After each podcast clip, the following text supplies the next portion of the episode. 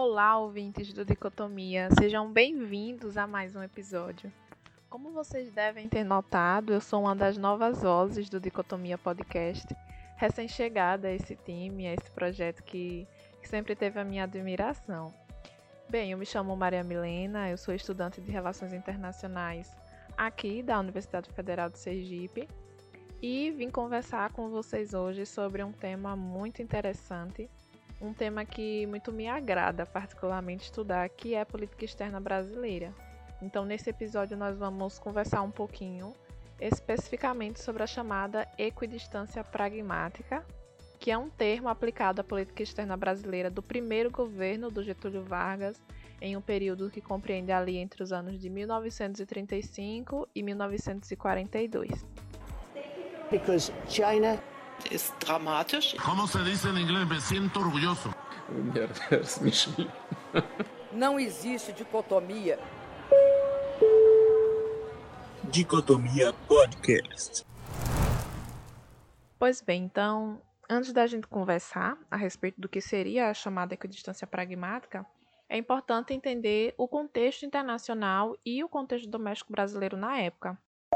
Na esfera internacional, o período entre a Primeira e a Segunda Guerra Mundial é marcado por uma crise generalizada da ordem liberal. Economicamente, o mundo assistia à crise de 29, com a quebra da Bolsa de Valores dos Estados Unidos, além da crescente disputa por áreas de influências né, pelo mundo e do confronto entre dois importantes atores, que é a Alemanha e os Estados Unidos. Aqui, ao fazer uma análise dessas circunstâncias, o historiador Gerson Moura, que é o responsável por cunhar o termo da equidistância pragmática, afirma que na década de 30, essas duas potências, Estados Unidos e Alemanha, elas se tornaram os polos de dois sistemas políticos, de duas ideologias e de duas práticas comerciais antagônicas, ou seja, de um lado tinha-se a Alemanha, com o nacionalismo e o protecionismo, e de outros Estados Unidos com a liberal democracia e o internacionalismo livre-cambista. Então, nesse contexto aqui, a América Latina se tornou não somente o palco de uma guerra comercial, mas também de uma disputa política e ideológica.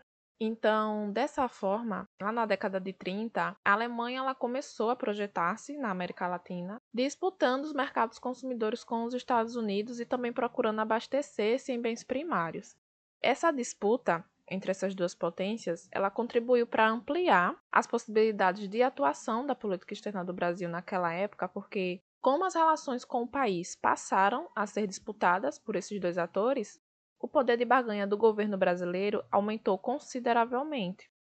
Já no contexto doméstico, né, por sua vez, vivia-se o pós-revolução de 30, que trouxe Vargas ao poder.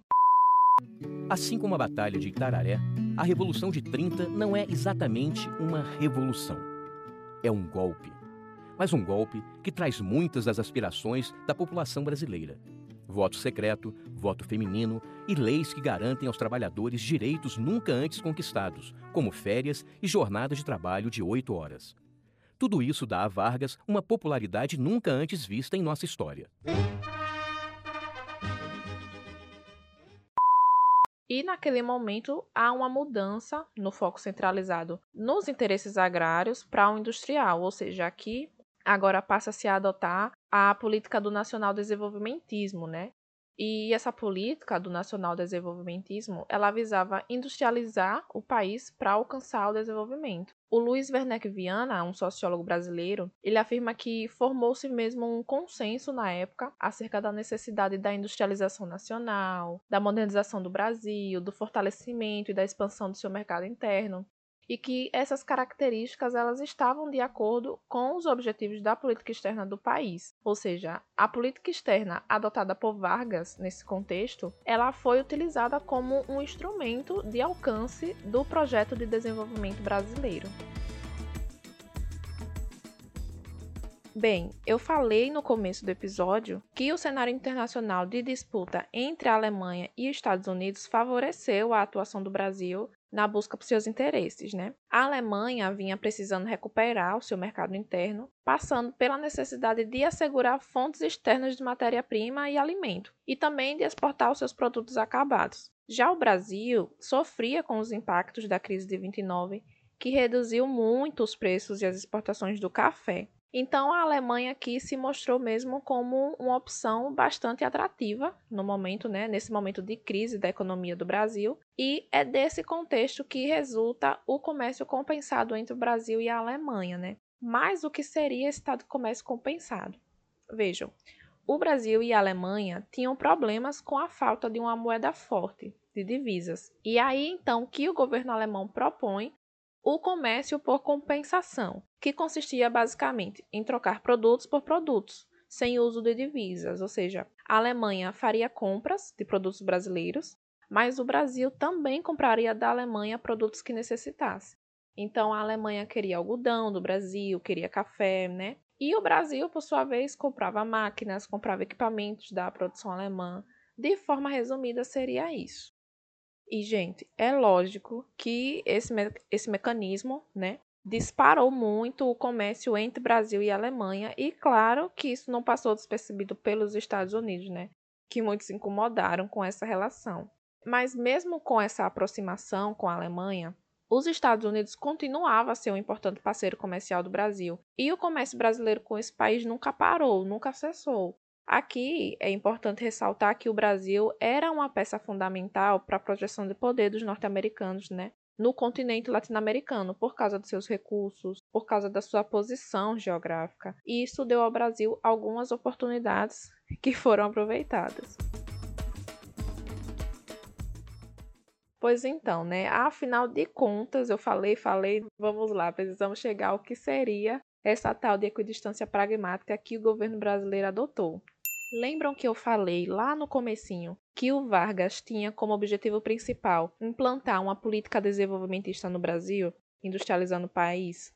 Então, esse desenvolvimento ele se daria através da implantação de uma indústria siderúrgica aqui, né, que impulsionaria a industrialização em larga escala.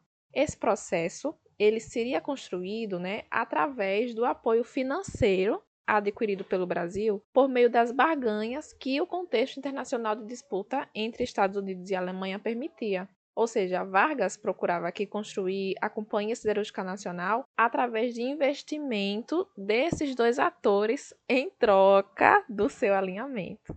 É, sobre essa questão, o Gerson Moura, em sua obra Autonomia na Dependência, que é o texto base da nossa discussão, ele faz mais uma análise descritiva do processo de equidistância pragmática, ou seja, né, ele analisa assim todo esse processo de negociações entre Brasil, Alemanha e Estados Unidos, do que propriamente explicativa a respeito do conceito.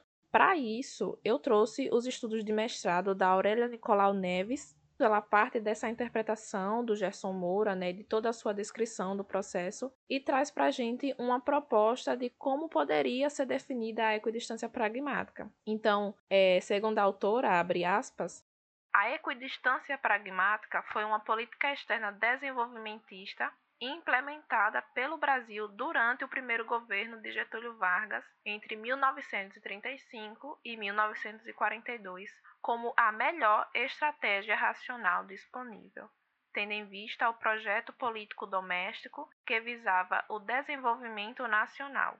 Ela consistia em barganhar entre as potências envolvidas na guerra, Estados Unidos e Alemanha, as concessões mais vantajosas para o Brasil em troca de seu alinhamento. Isso era possível apenas em função do contexto extraordinário causado pela Segunda Guerra Mundial, que colocava o sistema internacional em crise e abria margens de negociação para os países periféricos diante dos centrais. Fecha aspas. Pessoal, acabamos então de entender o que seria a equidistância pragmática tão característica da PEB do Vargas naquele contexto. Percebam que aqui o cenário doméstico e o cenário externo se entrelaçam a todo momento. E essa é uma característica marcante do que foi conhecido como jogo de dois níveis, termo trazido pelo Robert Putnam. É, a gente pode fazer, então, uma leitura da política externa brasileira nesse período pela lente do jogo de dois níveis. E o que seria o jogo de dois níveis, né?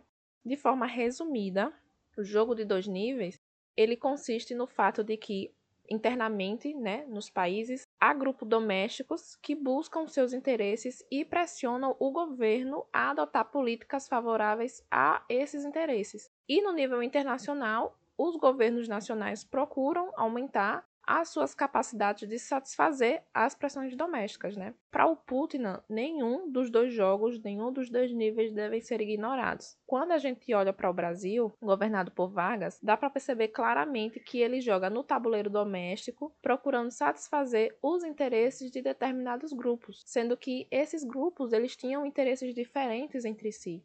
O Gerson Moura, ele traz isso em sua obra dizendo que os produtores os exportadores de café e cacau tinham preferência em se vincular ao mercado dos Estados Unidos. Já os produtores e exportadores de carne, de couros, de, de algodão, de frutas, especialmente do sul do país, eles preferiam a Alemanha. E os industriais eles procuravam matéria-prima em ambos os países, né? Enfim, há um verdadeiro trabalho de Vargas em conciliar os interesses de todo mundo. Já no tabuleiro internacional, o Vargas ele aproveita o contexto específico de disputa entre os Estados Unidos e Alemanha para conseguir satisfazer o desejo desses grupos de interesse e realizar o seu projeto de industrialização no Brasil. Então, disso resultou, em 1935, um acordo comercial entre os Estados Unidos e o Brasil, que firmava o compromisso com o livre comércio e atendia aos anseios dos produtores de café. E em 1936 é firmado um acordo com a Alemanha que previa o comércio compensado, aquele que eu falei, né, lá no comecinho, e atendia também os anseios, né, de outros grupos, né, domésticos, né, que preferiam se vincular ao mercado alemão. Pois bem, pessoal, de forma bem geral é isso. Essa foi a equidistância pragmática tão marcante do primeiro governo Vargas essa foi a dinâmica mesmo de jogar em dois tabuleiros, né, para concretizar os projetos de interesse domésticos tão importantes na época. A gente sabe que a figura de Getúlio Vargas é uma figura controversa, né, amado por uns e odiado por outros, mas dando a minha humilde opinião de estudante, eu acho particularmente muito inteligente a forma como o Vargas conduziu a política externa né, do Brasil naquele momento, é, pensando mesmo a política externa como política pública, se é que podemos dizer assim, né? Porque o seu principal foco era mesmo modernizar o país, industrializar o país, e ele viu no, no cenário internacional as chances para conseguir isso, né? Então aqui ficou bem evidente, né, o fato de que o alinhamento seria dado, mas não a troco de nada, né? O alinhamento não seria gratuito, né, tanto aos Estados Unidos quanto para a Alemanha, né? É, essa, essa dinâmica da equidistância pragmática ela se encerrou quando a Alemanha ela perde a, ela perde o como posso dizer assim né?